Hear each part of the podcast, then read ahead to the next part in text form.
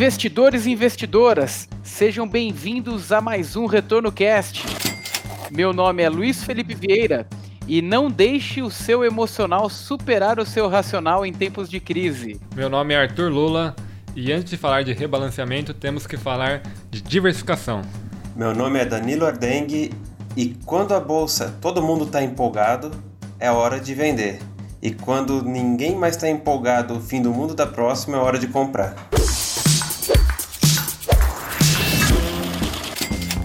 E no capítulo de hoje, será que eu devo rebalancear a minha carteira durante a crise?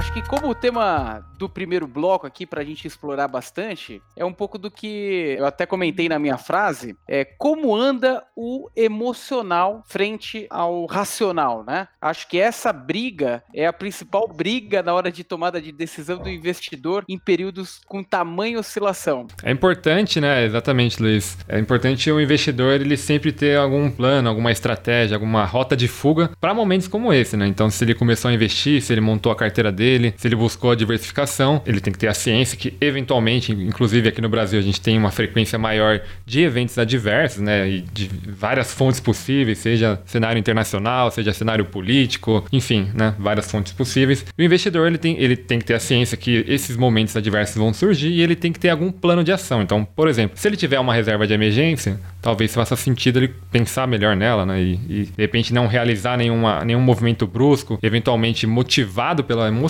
né? E né, se ele tiver uma situação adversa e precisar de recursos, é a hora que a reserva de emergência acaba né, fazendo jus a seu valor, né? não necessariamente fazer mudanças agressivas né, na sua carteira e que de repente fujam do seu objetivo inicial, né, da sua, do seu plano inicialmente tratado, né, da, da, sua diversificação, da composição da sua carteira que ele inicialmente traçou como objetivo. Né? Inclusive, esses momentos atuais, Arthur, são momentos que é para a pessoa entender se o plano dela é um bom plano, porque se o emocional está começando a sobrepor ao plano, ano ver alguma coisa. Hoje, para vocês terem ideia, nós estamos gravando no dia que o Moro anunciou a saída do governo. Então, o mercado beliscou ali um circuit break até esse momento, não teve nada, voltou a subir e tá, tá com uma queda ali de 7% mais ou menos agora, 6 a 7%. Qual plano resiste a um cenário desse? O seu plano resiste a esse cenário? Você está protegido caso o mercado caia também? Isso é, é um ponto que tem que ser levado em conta para quando acontecer algo assim, não tenha que sair correndo, abrir home broker, tomar alguma decisão, tentar comprar, tentar vender, ver se tem seguro, etc. Que agora é o pior momento para fazer qualquer coisa. A hora que começa a chover, o guarda-chuva fica caro, né? Perfeito. Acho que tem até um, um caminho para a gente explorar nesse sentido, além do emocional versus racional, as pessoas que entraram preparadas para qualquer situação, com o objetivo bem alinhado, bem equilibrado, sabendo que renda variável varia e sabendo que em algum momento podemos ter impactos aí é, é, bem sensíveis na carteira uh, ao longo do tempo, ao longo da estratégia, e aqueles que entraram despreparados para esse momento, né? Uma pessoa que entrou acreditando que o, o, o, cenário de alta era o único viável, era o único possível, né? Sendo que se mostrou exatamente o contrário, logo em seguida de um, de um chamado bull market aí de 2019, né? Eu acho que quem entrou mais preparado, logicamente, mesmo você preparando, você vai sentir solavancos, né? Você, por mais que você esteja preparado para esse momento, né? A carteira com certeza vai variar, só que numa proporção bem menor do que os impactos que a gente vem vem vendo aí no mercado, né? A carteira está muito mais preparada, tem a parte de liquidez caso haja uma emergência, uma necessidade, como o Arthur acabou de falar. E aquela outra pessoa, eu acho que inclusive acho que teremos mais acesso nesse retorno cast exatamente pela outra parte, aquela outra pessoa que veio no contexto, se animou por conta de um bull market e simplesmente fez a alocação da carteira sem se preparar para o curto prazo, né? Enxergando um longo prazo, acho que essa tá, tá com mais dúvida de como rebalancear a carteira nesse momento, né? Aí vem um pouco do que a gente já comentou, o emocional versus o racional, porque dependendo do, da sua estratégia, realmente o reposicionamento faz sentido sim. Se você tiver 100% em renda variável, será que ainda faz sentido você é, segurar todas essas, essas opções, sendo que você vai precisar de dinheiro no curto prazo? Aí é uma colocação que eu faço aqui pra gente, pra gente explorar um pouquinho esse tema também. Por mais inadequado que seja movimentar a carteira em períodos como esse, tem situações que são necessárias esse movimento? Principalmente as situações de liquidez, né? Vamos dizer assim. É, aí eu já digo de antemão que sim, tá? Por quê? Porque o cenário que existia muitas vezes, que você estava acostumado, quando tem qualquer crise ou qualquer evento que o mercado não está esperando, os cenários se redesenham todos. Então, vale a pena pensar em rebalancear. Agora, o que não vale a pena é no susto ir lá e começar a fazer operação e tentar, enfim, sai de um negócio e paga imposto, paga taxa de corretagem, paga não sei o que, aí entra em outro, depois sai de novo, entra em outro, porque aí acaba correndo o risco de ficar. Você não toma nenhuma decisão de médio prazo e corre um risco de você não sabe o que está fazendo, fica movimentando o dinheiro, igual eu ouvi essa frase recente, né? Mas você começa a movimentar o dinheiro e dinheiro é igual sabonete, né? Então quanto mais movimenta, menos dinheiro vai ter de qualquer maneira, acertando ou não. Boa. Exato, acho que vocês colocaram uma, um ponto interessante aí que tem custos operacionais, né, de você ficar movimentando, que vai também impactar na sua rentabilidade. As finanças comportamentais, né, que têm sido estudadas bastante aí nos últimos anos, já, já mostraram em estudos, né, que o investidor, principalmente o investidor pessoa física, né, o, o cara que não está na gestão de algum fundo, ele costuma ter um comportamento que a gente chama de assimétrico, né? Ele faz muito mais movimentações durante um período de queda, durante um período de estresse, do que no, no momento né, de bull market, de céu azul. E é ali onde é, a, o comportamento emocional acaba virando uma armadilha né, para o investidor.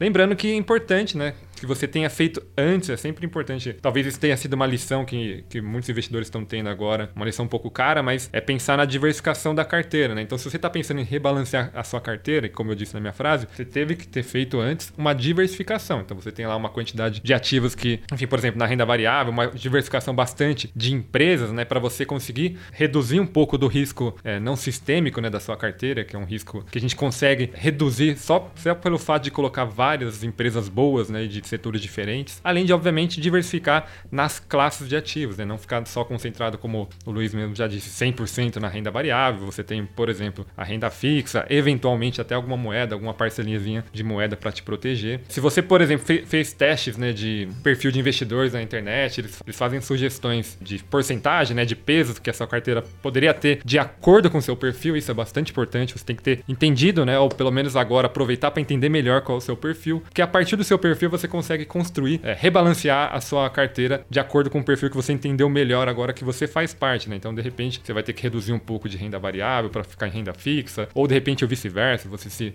descobriu aí um pouco maior de apetite ao risco. É, enfim, acho que tem que ficar bem claro isso, né? E eventualmente, se você já tinha um perfil muito bem definido, né? Uma, uma estrutura para sua carteira que você entende que é a melhor possível, de repente ela, até pela variação de preço, então você tinha lá um componente de renda variável que se desvalorizou bastante, certamente esse componente de renda variável dessa carteira perdeu espaço e faz sentido de repente você voltar para aquele espaço inicial. Vou dar um fazer um chute aqui, um exemplo apenas numérico. De repente você estava com 80% de renda fixa e 20% de renda variável, mudou o cenário, né? Veio todo esse estresse, a sua carteira acabou apenas por queda de preço, movimentação de preço indo para 90% em renda fixa e 10% em renda variável. Poxa, mas o seu objetivo era ficar 80-20. De repente você tirar um pouco de renda fixa e colocar em renda variável para manter aquela, aquela proporção inicial, pode até ser uma, uma estratégia, né? Uma, uma forma educativa de você lidar com os seus investimentos. E por outro lado, num cenário positivo, num cenário bom, em que as suas ações valorizaram muito e você a sua parcela foi de, por exemplo, de 20% de renda variável para 40%, de repente faz sentido você reduzir a sua parcela de renda variável e, e entrar um pouco em renda fixa e voltar para 80-20. Isso é só um exemplo, né, de regras, caso você tenha estabelecido alguma regra, alguma meta para sua, pelos seus investimentos. Essa estratégia que o Arthur falou é uma estratégia muito simples que você não precisa ficar movimentando muito a carteira e consegue ter uma proteção, ele consegue inverter o cenário que geralmente o investidor pessoa física ele vende na baixa e compra na alta. Não sou eu que estou falando, são os números que mostram isso, né? Para você tirar o emocional da jogada nesses momentos, né? Então trabalhar com rebalanceamentos de carteira dentro da estratégia que já estava seguindo. Perfeito. Tem um, uma parte que você falou sobre reduzir o risco não sistemático. Arthur, acho que vale uma explicação do que seria o risco não sistemático e o sistemático, né? Para o pessoal que está nos ouvindo agora. Exato. Né? O, o risco sistêmico e sistemático, tem várias formas de você chamar isso,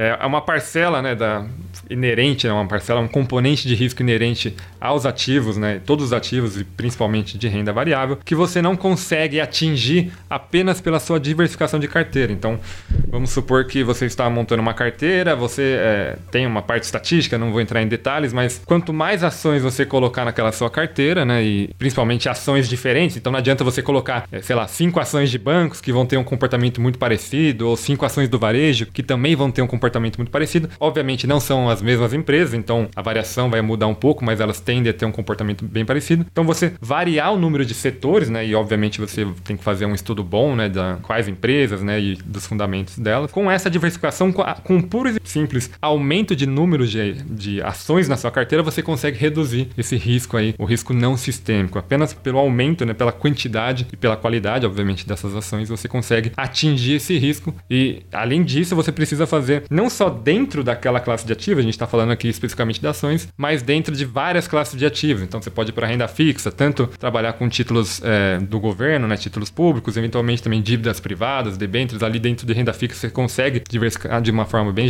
bem geral, né? E eventualmente até em países, né? Você pode pensar em investir é, em índices, né? Ou principalmente em fundos de investimentos, né? Os fundos de investimentos eles conseguem te dar uma gama de diversificação muito forte. Se você trabalhar com fundos de ações, multimercados, imobiliários, só nesses três tipos de fundos ali, é, já, você já vai atingir uma gama muito grande de ativos diferentes entre si, né? E, e principalmente de estratégias diferentes, né? Bacana. É, essa questão de diversificação, não, ainda não dê muito spoiler, Arthur, que eu queria abordar um pouquinho mais no, no último bloco nosso aqui, mas é, indo, indo para o tema central do primeiro bloco, que é a questão do emocional e racional, acho que você trouxe uma, um, a luz aí algumas questões bem importantes na hora de tomar uma decisão. Inclusive, essa pesquisa dizendo que mais comum a pessoa tomar decisão em momentos de queda, né? Sair de uma, uma opção entrando em outra em momentos de queda do que momentos de alta, já diz muito da nossa essência, né? Acho que a, a gente também conseguir ir contra isso é difícil sim, sem dúvida nenhuma. Você começa a ver o seu dinheiro lá tendo uma outra precificação, seus ativos tendo uma outra precificação. Não é simples, mas se de alguma forma a gente também conseguir dar dicas de como as pessoas é, conseguem passar por esse emocional, trazendo uma razão muito mais para o seu dia a dia, acho que facilitaria também a vida de muitos investidores. Como, por exemplo, eu tenho visto muita gente falando: não abra seu home broker. O que, que vocês acham a respeito disso? É, acho que é uma, é uma das formas mais efetivas de evitar qualquer viés emocional. É uma forma definitiva, na verdade, né? É uma forma também que nem necessariamente todo mundo nem tem tempo o suficiente para ficar acompanhando todas as notícias, os movimentos de mercados, né? Então pode ser uma estratégia interessante. Acho que uma estratégia mais interessante ainda seria você trabalhar com regras, né? Então, como eu disse já no começo da, do nosso podcast, é se você tem um plano de voo antes, né, do avião sair, decolar, qualquer coisa do tipo, né? Se você tem o seu perfil de risco bem definido, a sua estratégia, a sua meta, a sua carteira ali, a, a composição bem definida, né? Ou o mais próximo possível, para que você, na hora que chegar num, num cenário adverso como esse, você já traçou minimamente algum plano de voo. Obviamente, você nunca vai acertar qual é o cenário adverso, né? No caso que estamos vivendo é um, é um vírus, ninguém podia esperar. Mas se você tiver minimamente um plano de voo, uma, uma rota de fuga, digamos assim, para cenários adversos de forma geral, né? Você consegue chegar nesse momento, olha, olhar o meu, meu script aqui, digamos assim, olha, eu já, já tinha combinado comigo mesmo. Se chegasse numa queda muito forte, minha carteira desbalanceasse muito, por exemplo, pro lado de renda fixa, porque eu desvalorizei muito em renda variável, eu vou a, a analisar o cenário, ver se existem opções de qualidade que de repente vão, vão sair mais rápido da crise, por exemplo, e aí sim, de repente, atacar elas para voltar pro meu plano inicial, que era a minha carteira dessa forma. Enfim, essa é uma alternativa, né, de forma prática para você lidar com a situação, mas como você colocou aí, desligar o home broker, ou não, não ficar vendo, sendo exposto às notícias que podem te trair em termos de emocional, é uma opção também, uma opção, digamos, definitiva, né? É, e tem vários perfis de pessoas, né? Tem aquelas que tem um gestor cuidando do dinheiro delas, né, que investem através de um fundo, tudo, e tem outras que entraram em renda variável sozinhas, né? Uma das coisas assim de quem está sozinho em renda variável é aprender a trabalhar com o seguro das suas ações. Enfim, que o mercado ele em algum momento pode ter alguma queda muito grande. E se você está 100% direcional no mercado de ações brasileiro, é um risco que que já por si só se torna muito alto, que a gente está só no mercado de ações e no mercado brasileiro. Se você está no mercado de ações mundial, já diminui. Mas vamos supor, uma pessoa que está só no mercado de ações brasileiro, é, esse monte de pessoas começaram a investir agora, está num cenário que, que acredita que pode ter algum tipo de reviravolta, ainda, enfim, é um vírus, a gente não sabe como vai ser o final, como que vão sair de toda a situação que está acontecendo agora, por que não, ao invés de ficar 100% direcional na bolsa, você pode manter suas ações compradas caso tenha pagamento de dividendos, caso tenha, tá? Caso tenha alguma coisa acontecendo, você vai receber ainda. Mas você consegue fazer um seguro através de um contrato de índice, um INDI ou mini índice para quem tiver um capital menor, de ficar vendido no ativo desse, não precisa pagar aluguel nem nada. E caso a bolsa despenque num determinado dia, talvez sua posição fique num 0 a 0 e você pode pegar um cenário após essa queda para comprar mais ações ainda, né? Enfim, comprar na baixa de verdade, né? É uma outra maneira de, de ter uma proteção num cenário desse, né? Legal. Acho que vale a gente explorar até mais opções aí no último bloco, a parte prática mesmo disso, né? Como diversificar e se eu estou no meio do furacão, como que eu uso esses mecanismos de proteção. Mas um ponto que você tinha abordado um pouco antes, Danilo, a questão da proporcionalidade da carteira, né? No momento de, de altíssima volatilidade, até quem já tem uma boa diversificação na carteira, é, você acredita que vale trabalhar a proporcionalidade da carteira? Por exemplo, imagina aquela pessoa que colocou como regra 50% em renda variável, 50% em renda fixa. A parte de renda variável caindo caindo, vamos, colo vamos, vamos colocar um, um, um número para ficar mais fácil, caindo 50%, ou seja, eu tenho uma proporção dobrada aí em, em renda fixa em relação à renda variável. Nesse momento de crise, é, você acha que vale a, gente equilibrar essa proporção, tirar da liquidez e voltar a equilibrar a renda variável? Ou você acha que é um momento propício a guardar para rebalancear isso é, mais para frente? Esse tipo de cenário que o Arthur colocou, ele acaba trabalhando com momentos para rebalancear. Você já deixa definido qual vai ser o momento ou o percentual de ajuste. Então, vamos supor, se 50-50, se foi para 55%, eu vou reajustar tudo.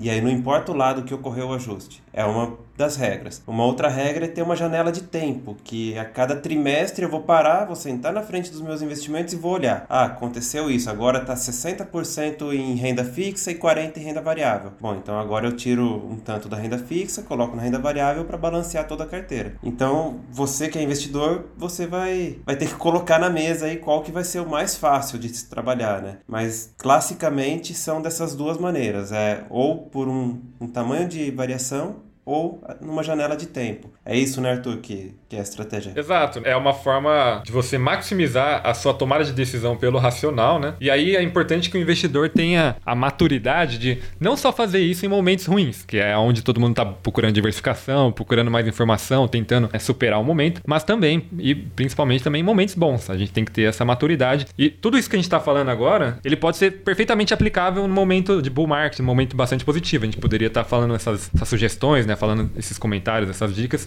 em qualquer outro momento, porque o investidor ele tem que ter uma certa regularidade né, no, no perfil de investimento dele, né, nas estratégias. Inclusive, né, esse tipo de, de proporção, né, esse tipo de estratégia, ele está muito vinculado ao, de novo, ao perfil do investidor. Os mercados são voláteis, o perfil do investidor não pode ser tão volátil assim. Então, se você é um investidor um pouco mais conservador, é, você é um investidor mais conservador. Apesar do mercado estar tá num bull market, seu perfil não pode ser tão volátil assim. Olha, no, no bull market eu vou ser agressivo agressivo e no bear market eu vou ser conservador. Não é exatamente essa a melhor forma né, possível, por isso que é, os instrumentos de diversificação, essas regras aí bem ajustadas a seu perfil, né, te ajudam em momentos de estresse, em momentos em que o emocional às vezes faz o seu dedo pesar ali em momentos de queda, né, em momentos agressivos. É, e ficar mudando o perfil, a, o risco que você corre é de comprar na alta e vender na baixa.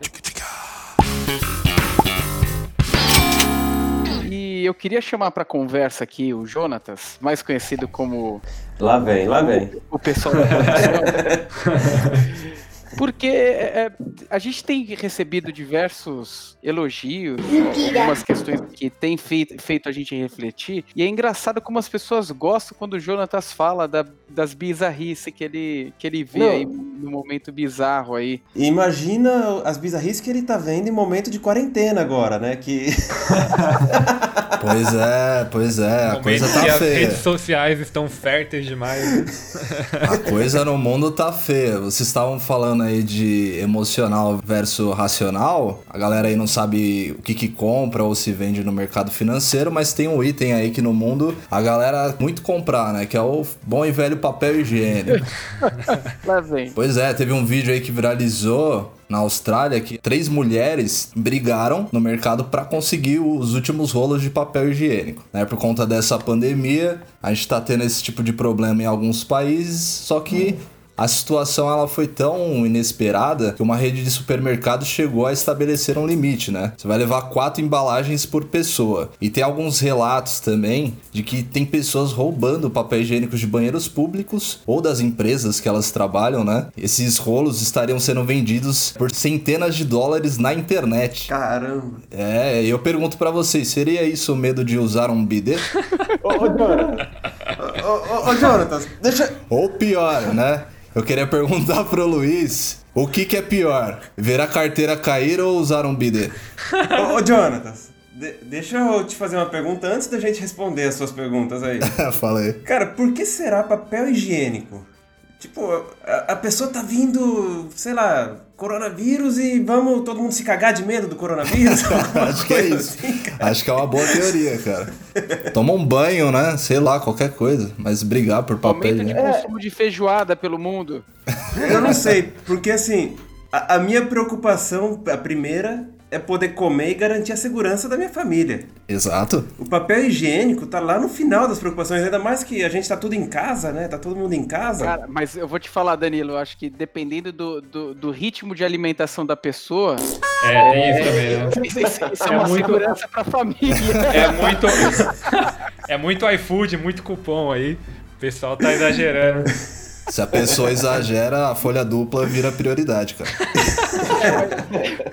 Mas ué, outro, outro dia eu tive que dar uma volta de carro, né? Acabei, eu coloquei meu filho pra ele dormir no carro, ele não tava querendo dormir em casa. Coloquei ele e falei, vou dar uma volta no carro. As ruas vazias, né? Só que incrivelmente, McDonald's, Burger King, a fila tava quase na esquina. Ou seja, Acabou, acabou a dieta na quarentena, né? ou seja, né? É, realmente é, acho que é, essas pessoas elas, elas vão ter que se proteger até no mercado futuro de papel, né? De celulose. Então, então Mas você não me respondeu, Luiz. O que, que é pior, ver a carteira caindo ou usar um bidê? Cara, é, eu, eu não sei o que é pior, de- tu- tudo depende do teu momento, né? Qual que foi a maior cagada, né? Ô, Jonathan, tem a ducha higiênica também, cara. É, então, tem a duchinha também. Se você não quiser optar pelo bidê, tem a, a duchinha. Ah, cara. Do que, que a gente tava falando mesmo, né? Você comprou papel higiênico, Jonathan? Ah, que graças a Deus na Zona Norte a gente ainda tem a dignidade da folha dupla, cara. Começar a usar guardanapo.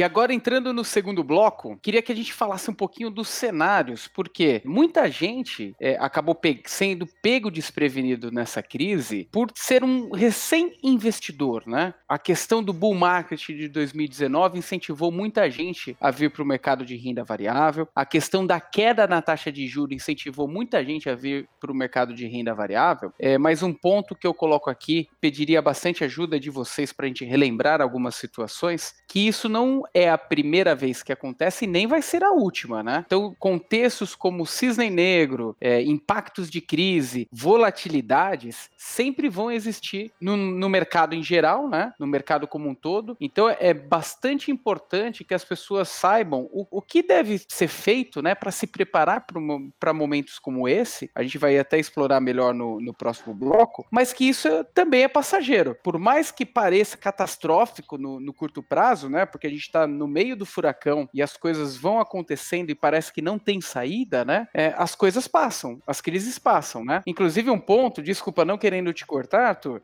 Não, é, é, que, que a- até que a gente relembrou em alguma das gravações que fizemos aqui no, no Mais Retorno, até questões como é, guerras mundiais que aconteceram lá no início de 1900, Primeira Guerra Mundial, Segunda Guerra Mundial, empresas dentro da Alemanha que continuam vivas até hoje, né? Então, quer dizer, o mundo real não para, né? Por mais que a gente seja impactado no Sim, curto prazo. a história, né, principalmente a história dos mercados, elas têm uma coleção, né, de eventos extremos, né, de situações bastante inusitadas, principalmente aí, vamos dar exemplos da própria Segunda-feira Negra lá que teve nos Estados Unidos, né, em 87, que foi uma queda abissal das bolsas, inclusive tão forte quanto a que a gente está vendo agora, né. Mais recentemente aqui no Brasil a gente teve dias e períodos bastante adversos que era impossível de, quase praticamente impossível de se prever, né, e de se precaver.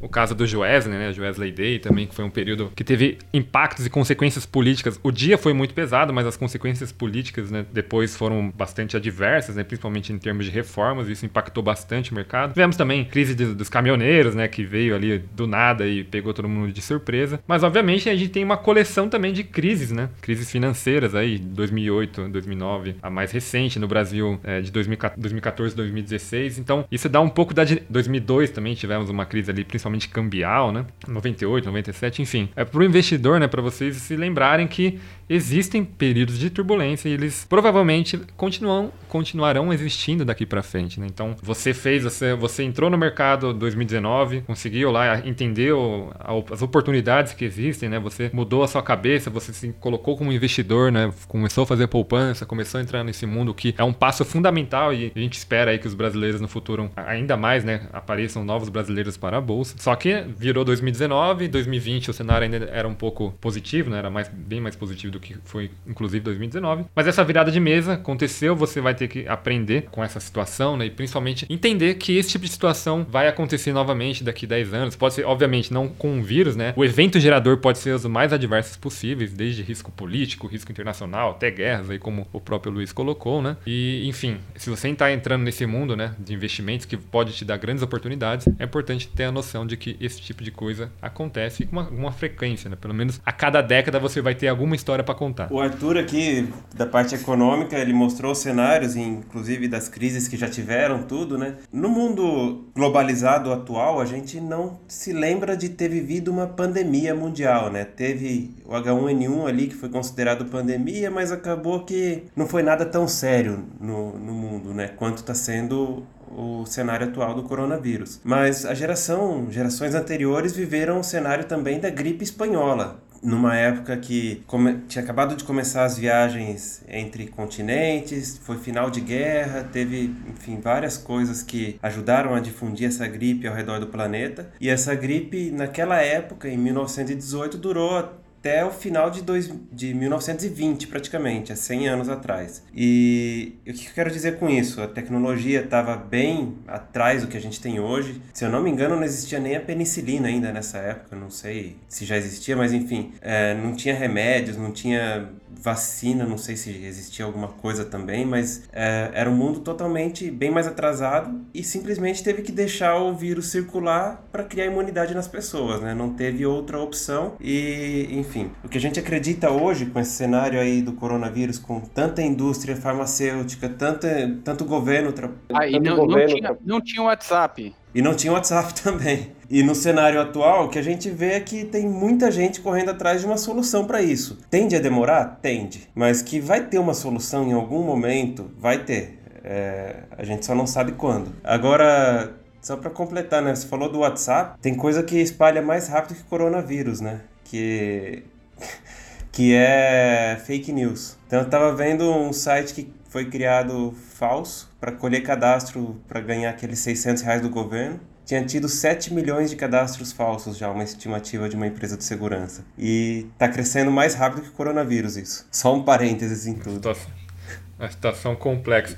Acho que uma. É, aproveitando o seu gancho aí, inclusive buscando amparo aí numa situação mais histórica, é, é importante as pessoas terem noção que os mercados aprendem, né? Eles aprendem, a, apesar de aprender de forma dura, né? E eventualmente aí entrando em crise e tudo mais, eles tendem a acumular conhecimento e aprender. Então, por exemplo, a crise desde 2008, 2009, ela gerou uma porrada de conhecimento, de material, de estudos, de, de livros, né, de pessoas tentando entender e tentando evitar e como se proteger, como tentar evitar a próxima se for algo do mesmo nível, né, de crise financeira. Então, se acumulou muito conhecimento. Então, inclusive, índices de Basileia, indicadores é, de controle financeiro né, da, dos países, dos bancos, melhoraram muito desde então, o que facilita, o que ajuda muito nas economias. Né? Então, tem um, um, componente, digamos, positivo né, de passar pelas crises, que é o aprendizado. E com a, com a crise de viral agora, pandemia, é a mesma coisa. A gente tinha informações do que uma pandemia, do que um vírus, do que um, um risco de sanitário podia ocorrer, só que era de 1918. Então é muito difícil a gente conseguir construir cenários. Agora a gente consegue imaginar que, vamos supor, tomara que não aconteça, mas se daqui 40 anos acontecer algo próximo disso, ou daqui 30, a gente já tem muito mais dado, tem muito mais informação relevante, datada diariamente, inclusive, no mundo inteiro, para conseguir lidar com a situação. Então os mercados vão se comportar de uma forma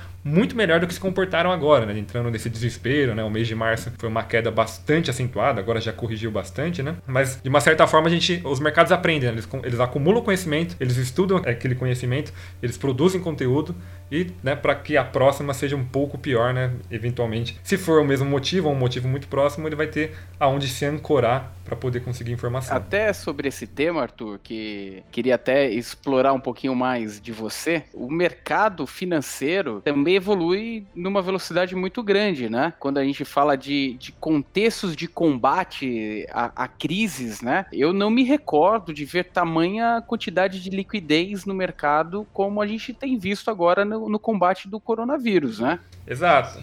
Não, é, perfe... é perfeito esse, essa colocação, né? Então, a gente consegue olhar ao longo da história, ver os tipos de medidas, seja de estímulo monetário, estímulo fiscal, que foram tomadas, né? Por exemplo, depois da crise, é, depois da Segunda Guerra Mundial, a gente teve o tal do Plano Marshall, né? Que foi uma quantidade de recursos que os Estados Unidos empregaram para, entre aspas, reconstruir a Europa. Mas se a gente trazer mesmo esse valor de plano Marshall a valor presente, é um valor muito abaixo do que a gente está vendo de estímulos agora. É, eu estava olhando ó, recentemente aí os dados do, Federal Reserve, do Banco Central americano, desde março, de meados de março, ali final de março, para agora, em abril, 24 de abril, 22 de abril, a gente está gravando no dia 24, mas até o dia 22, então basicamente um pouco mais de um mês aí, é, o Federal Reserve já aumentou o balanço dele, e se ele está aumentando o balanço dele é porque ele está comprando títulos, né? Porque ele está colocando liquidez na, na economia americana, na ordem de 2,2 trilhões de dólares. Aí você fala, putz, 2.2 é dinheiro pra caramba, assim, mas quão grande é isso, né? Como que eu posso comparar isso com alguma coisa? Então a gente vai pelo mesmo Federal Reserve, pelo mesmo Banco Central americano, que já fez esse tipo de, de movimento em crises anteriores, né? A mais recente em 2008. Entre 2008 e 2013, portanto aí mais ou menos 5 anos, ele, ele colocou na economia também 2.2 tri de dólares. Ou seja, ele fez agora em um mês o que ele fez em cinco anos na última grande crise financeira internacional. Então, essa é a dimensão né, desses estímulos, a dimensão da, da, da, situação toda, né? E essa liquidez ela impacta necessariamente o mercado financeiro, né? Principalmente porque os juros, pelo aumento de recursos aí que o Banco Central está colocando, pela baixa taxa de juros, um investimento que fica mais atrativo e que também se desvalorizou muito no mês anterior, por exemplo, né? São as o mercado financeiro, o mercado acionário. Né? Então, não por acaso, a bolsa americana tem, tem mostrado uma recuperação um pouco mais interessante do que as demais. É, é exatamente isso. Né? Então, na próxima crise, talvez, com, obviamente, com motivos diferentes, o Banco Central pode trabalhar, né, pode ver, se enfrentar, enfrentar a situação toda com um nível de estímulos talvez nessa ordem, né, a depender das suas E outro ponto que, que crises como essas é, conseguem trazer de, de pontos positivos, né? Se é que podemos dizer nessa, nessa ótica, acho que depois que passar fica mais fácil trazer essa ótica, no meio do furacão fica até ruim trazer essa ótica, né? É, mas a questão da eficiência do mercado, né? Naturalmente, quem é ineficiente, quem precisa de liquidez, as empresas que não operam com bons resultados, um bom balanço, eventualmente podem até sair do jogo, né? É, o mercado ele coleciona um cemitério, né, de empresas que são, são pegas justamente, que, que concretizam riscos, né? A gente tem o risco de mercado, tem vários outros riscos, né? Risco de crédito, né? A empresa não conseguir honrar os pagamentos, próprio risco de liquidez aí que você colocou, né? Algumas empresas aí que não estão preparadas ou que não se prepararam ao longo do, dos anos para cenários adversos são pegas no contrapé, né? Eventualmente, algumas empresas que, inclusive, estão bem, estão bem preparadas, fazem o dever de casa, mas a depender do cenário também podem ser encurraladas. Né? No caso das companhias aéreas, as boas companhias aéreas, no caso, né, são um exemplo disso. Né? Mas dentro do mesmo setor, do mesmo setor de segmento, aqui o exemplo, companhias aéreas, você tem boas empresas né, que têm uma responsabilidade, uma governança muito mais sólida do que outras, né, que também estão sofrendo pelo mesmo risco e conseguem enfrentar o, o risco de formas completamente diferentes. Né? E aquela história de que existe dois tipos de empresas aéreas que já quebraram e, e as que ainda vão quebrar. é, empresa aérea é, é, um, é, um, é um segmento muito, muito complexo e que depende de diversas variáveis, né? O custo para operacionalizar isso é, não é simples. A gente tem até um vídeo que a gente fala um pouquinho dos impactos aí da crise na, nas companhias aéreas que está lá no YouTube. Tudo passa até a uva passa? Acho que dá, dá pra gente usar a, a famosa canção de Nelson Ned, né? Mas tudo passa, tudo passa. Ô, Jonathan, deixa essa parte aí, tá? Deixa essa pérola aí. Não, e, e, não, e não dá para falar que as coisas vão continuar como antes. Isso é fato, mas que as coisas passam, passam, né? A situação vai passar, a gente vai voltar a ter uma normalidade, por mais que, que seja uma nova normalidade, né? A gente vai voltar a ter um cenário menos volátil. Isso facilita o investidor na tomada de decisão. Aliás, normalidade não é voltar ao que era antes, né? É só uma normalidade, não quer dizer que vai ser igual era antes, é uma nova normal. Mas eu vi um. Não sei se, se é isso mesmo ou não, mas um dono de uma grande rede de lojas de shopping disse que as lojas fechadas estavam dando menos prejuízos do que ficar aberto, porque as lojas estão ficando as moscas após ficar aberto, né? Loja enfim, principalmente de roupas, né? E cidades como Joinville e Blumenau, que iniciaram as aberturas, o fluxo ficou em 70% da média que era antes da doença. Que inclusive bate aí com 70% de quarentena que, que o, o, governo, pelo menos de São Paulo, tinha como meta, né? Não, mas eu acho que faz todo sentido, né? Se você é dependente de um mercado físico, né? Precisa de pessoas circulando, você tem uma loja na, na principal avenida da sua cidade e essa avenida tá simplesmente parada, faz sentido você você ter uma redução de custos fechando a, as portas, né? Só que o movimento também que tem um, um, outro prisma nesse sentido é que muitas lojas também começaram a aprender a, a trabalhar de forma online, né? Então, tem, tem, muita gente se beneficiando também desse movimento. É, e, e alguns setores também, a gente volta para sobrevivência, né? as pessoas vão pensar nas prioridades dela, né? Que a primeira é papel higiênico, depois é comida, segurança e assim por diante, né? E. e roupa talvez é a última prioridade, a não ser que você venda pijamas, que está sendo muito utilizado, ou roupas de, de esporte, moletom, esse tipo de roupa, né? Pra tirar selfie. É, roupa de é, tirar, tirar selfie. Mas aí na falta de papel higiênico, compra meia. Ninguém segura o homem. É, é um bom final de bloco, cara. Que tudo passa,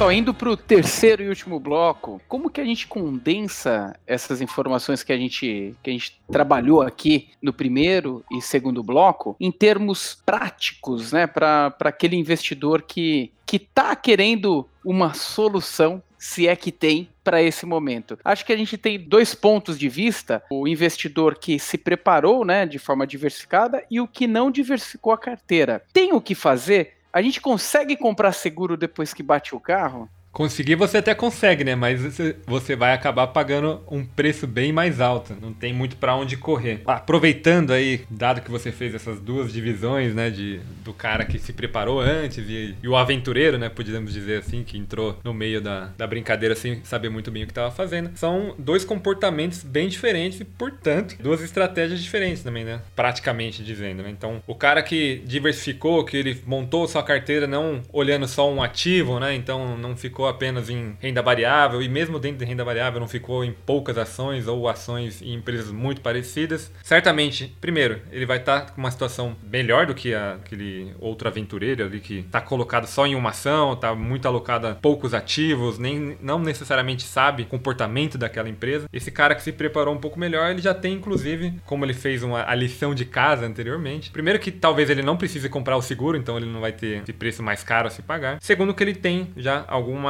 alguma regra, alguma estrutura estabelecida anteriormente. Então ele pode tentar é, diversificar a carteira dele para tentar voltar para aquela estrutura que ele que ele havia planejado, né? E certamente o fato dele ter diversificado vai diminuir muito o trabalho dele nessa hora, muita preocupação dele em termos práticos de rebalanceamento. Então, eventualmente, ele vai ter um, um pouco de, de moedas na carteira dele, né? A, a- a gente aprendeu e tem aprendido bastante nos últimos meses, né? Que a moeda, né, a exposição um pouco também ao dólar pode te ajudar em momentos de estresse. Você não vai colocar todos os mesmos ativos que só, só se dão bem durante um, um momento positivo, né? Às vezes se você tem um pouquinho de ativos que vão até tirar um pouco do seu rendimento, né, no seu no momento bom. Esse um caso do dólar, né? Pode até tirar um pouco do seu rendimento. Você não precisa comprar o dólar fisicamente ali. Tem formas de você se expor a, a variações cambiais, uma delas o próprio fundo cambial, ou empresas, por exemplo, que se beneficiam com o movimento de alta de dólares, empresas dentro né, do mercado acionário que trabalham com exportação e que de certa forma podem se beneficiar. Então você está tendo uma exposição indireta a, essa, a esse tipo de ativo, né? Além de, claro, também você pode buscar fundos, né? E principalmente ETFs aí, ETFs que são fundos que replicam índices e, e que sentem efeitos do dólar. Então, vou dar um exemplo aqui. Existe uma ETF negociada aqui na Bolsa Brasileira que replica o que é a Bolsa Americana. Então, é, um, é como se você estivesse investindo no S&P, né, na Bolsa Americana. Né? Esse mesmo índice, esse mesmo fundo, essa ETF, ela não só responde às variações da Bolsa Americana, então você já está diversificando outra, outra bolsa, outro país, mas também as variações do dólar. Então, você já imaginou aí como a sua carteira fica diversificada e de repente você, se você não tinha esse tipo de estratégia, a hora que você for rebalancear agora, talvez começar a considerar, né? Poxa, eu antes eu tava com uma- a minha carteira full renda variável, só Brasil. Será que agora eu não preciso aumentar um pouco a renda fixa, colocar de repente é, ativos que estão expostos a moedas, né? O dólar, por exemplo. Praticamente é isso, né? Você olhar a sua carteira como um todo, não só olhar a parte de renda, fi- é, renda variável, né? Só as ações, enfim, é uma estratégia mais agressiva ali. O que né? você acha que dá pra Depende. fazer nesse, Pra quem nesse já, momento, enfim, Danilo? já teve mega prejuízo, eu diria assim que a primeira coisa é se preocupar com uma regra bem básica assim, mas quem já jogou poker vai vai entender da regra. Regra. É melhor você mostrar que você estava blefando, que você estava errado ou alguma coisa assim, do que você sair da mesa. Quanto mais tempo ficar na mesa, melhor. Então, quem teve algum prejuízo aí que perdeu 30, 40% do patrimônio e quer recuperar isso numa tacada só, é, tem que tomar muito cuidado, porque isso pode te tirar do jogo por completo.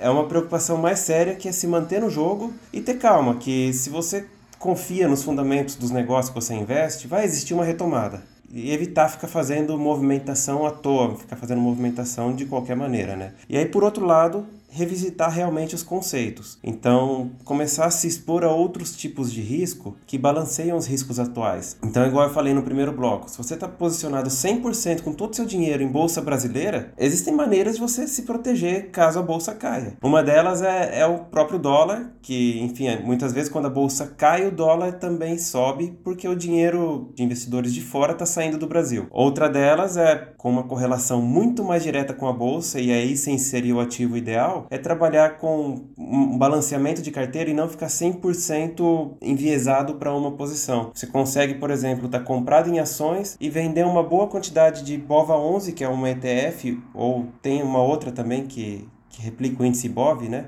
É, então, se você está posicionado 100% em ações, procura não ficar os 100%. Você pode ficar com uma parte da sua carteira vendida em uma determinada ação, que seja um, um BOVA11, que é um iShare do, do IBOV, que seja um PIBB, que é um, um índice do IBRX50, enfim, algum índice desses que é possível fazer uma venda, né? Ou se você já for mais experiente, entender como funciona o mercado futuro, alavancagem, não façam isso em casa, pessoal, se vocês não entendem do que vocês estão mexendo, que o mercado futuro trabalha muito com alavancagem. Então, quem entende o que está fazendo é uma outra opção também. Procura se posicionar através de índice do IND, IND ou WIN, WIN, que são os ativos que fazem podem fazer um hedge da sua carteira em caso de queda muito brusca da bolsa, né? Então, basicamente são essas duas opções aí que eu acredito que são boas de proteção. Hoje, é, enfim, depois que a bolsa caiu, aí é o pior momento para fazer algo assim, porque se o próximo momento ela vai, a gente espera, todo o mercado está esperando que ela suba, enfim, não correndo o risco de querer adivinhar o mercado, mas às vezes a gente está tão perto do fundo do poço que acredita que não vai cair mais, né? O potencial de ganho fazendo uma venda agora muito baixo comparado com deixar sua carteira voltar e se recuperar e ter uma alta, um ganho na recuperação dela depois, né? Não, perfeito. E até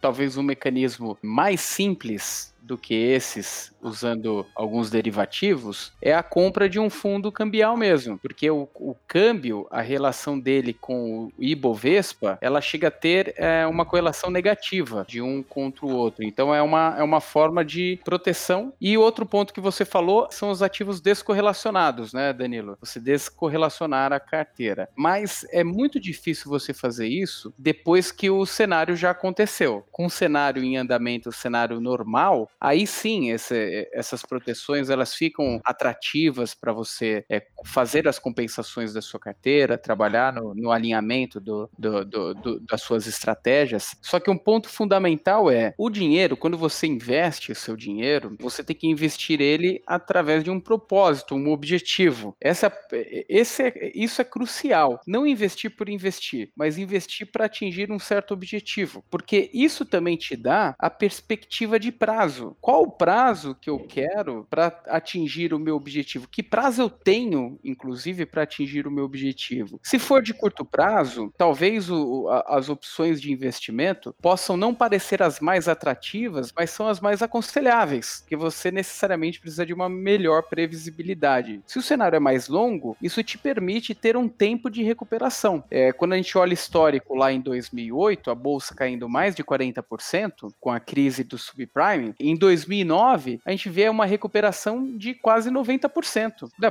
do próprio índice. Ou seja, um prazo aproximadamente de um ano, é, a gente obteve a recuperação total da queda que ocorreu em 2008. Mas isso pode não ser a realidade, tá? A recuperação pode acontecer em prazo de 10 anos, como a gente tem em alguns momentos ali do S&P, quando a gente olha o S&P, né? O S&P em um dos estudos, quando, quando você olha prazo e recuperação, retorno, né? Cerca de um pouco mais de 90% das décadas elas são positivas. Mas tem um percentual que, mesmo de décadas, são negativos. Ou seja, é um ambiente para se trabalhar em longo prazo, renda variável. Então é muito importante alinhar as expectativas, os seus objetivos individuais, o tipo de, de, de opção que você vai ter na, na sua mão para fazer a alocação. E uma vez determinado isso para sua carteira, obedecendo todos os critérios de segurança, não adianta querer enriquecer no mercado é, financeiro. Normalmente, as pessoas que ganham dinheiro ganham no longo prazo, sendo favorecida pelos juros compostos, né?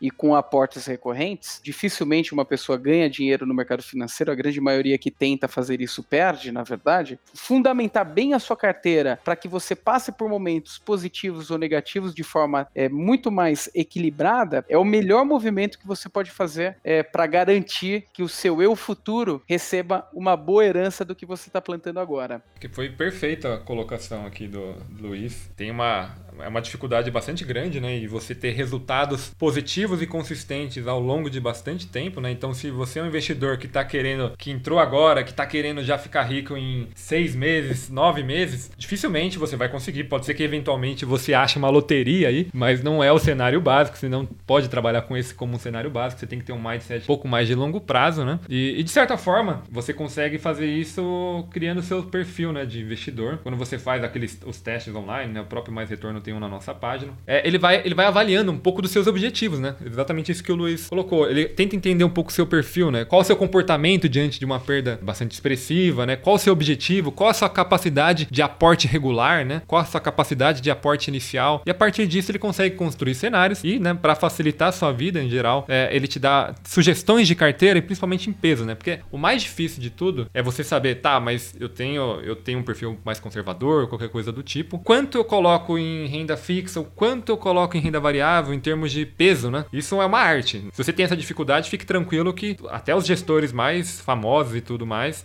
os estudiosos e qualquer coisa do tipo, têm também dificuldade em descobrir qual é o peso ideal. Esse peso ideal, ele não existe em termos práticos, né?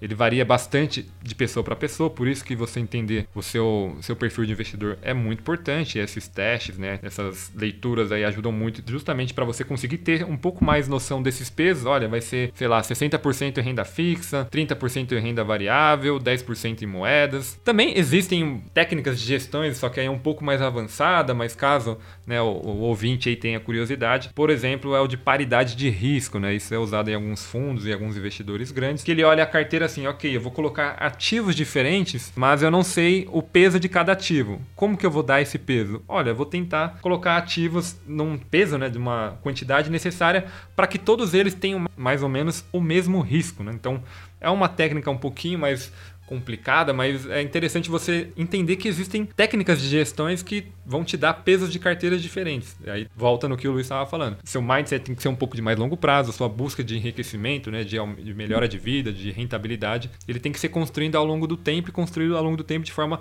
é, consistente. Né? Então, essas loterias de curto prazo, eventualmente você pode achar uma, mas a probabilidade é muito baixa. E a gestão de carteira né, é bastante importante nesse processo. O rebalanceamento ele vai ser uma das coisas que você tem que fazer para ter uma boa gestão de carteira. E um ponto importante também, que esse fica mais um alerta, né? Nada vale a nossa saúde, né? Nada vale o nosso sono. Se mesmo nesse cenário você percebeu que está com dificuldades de gerenciar, por mais difícil que seja, realiza o prejuízo. Nada vale a nossa saúde. Tendo saúde, a gente é capaz de recuperar prejuízos financeiros, né? Uma vez que a gente não tem a saúde, aí fica muito difícil ter essa recuperação. Vale bastante refletir o quanto isso tem impactado na, na vida de quem está tá sofrendo aí com essa alta volatilidade. Tecnicamente, não é o melhor cenário para você fazer algum reposicionamento, porque o cenário volátil ele pode ser ter um upside muito grande ou um drawdown muito muito pesado. Então, de uma hora para outra você pode ver um ganho muito forte ou um prejuízo ainda maior. Então, realmente o cenário melhor de recomposição é aquele lá que você vê mais equilíbrio, menos volatilidade e um cenário que te dê uma certa previsibilidade, porque sempre que o cenário for imprevisível, o próprio nome já diz, né? Você vai estar tá como se você estivesse num carro, numa neblina, chovendo, não, não pisasse no freio, não é, ligasse o seu farol, sua milha, né? Então é necessário ter muita prudência em momentos como esse. E aproveitando só para reforçar os nossos canais, onde vocês encontram mais retorno além do nosso podcast, temos o nosso canal no YouTube, acompanhando aí o mercado, atualizando, trazendo bastante informações enriquecedoras. Temos o nosso site maisretorno.com com o melhor comparador de fundos de investimento no Brasil. O nosso blog também recheado de informações para aqueles que querem evoluir no mercado financeiro. Temos também o nosso Instagram, mais underline retorno. Temos também o nosso Telegram, que vai estar na descrição aqui. Se você quiser acompanhar o mercado financeiro diariamente, não deixe de se cadastrar aí no nosso grupo de Telegram. E por fim, se você tem alguma dúvida, alguma crítica, alguma sugestão, quiser deixar alguma pergunta para o nosso Retorno Cast Pocket também, não deixe de nos enviar um e-mail para retornocast@maisretorno.com e até a próxima, pessoal. Você ouviu Retorno Cast.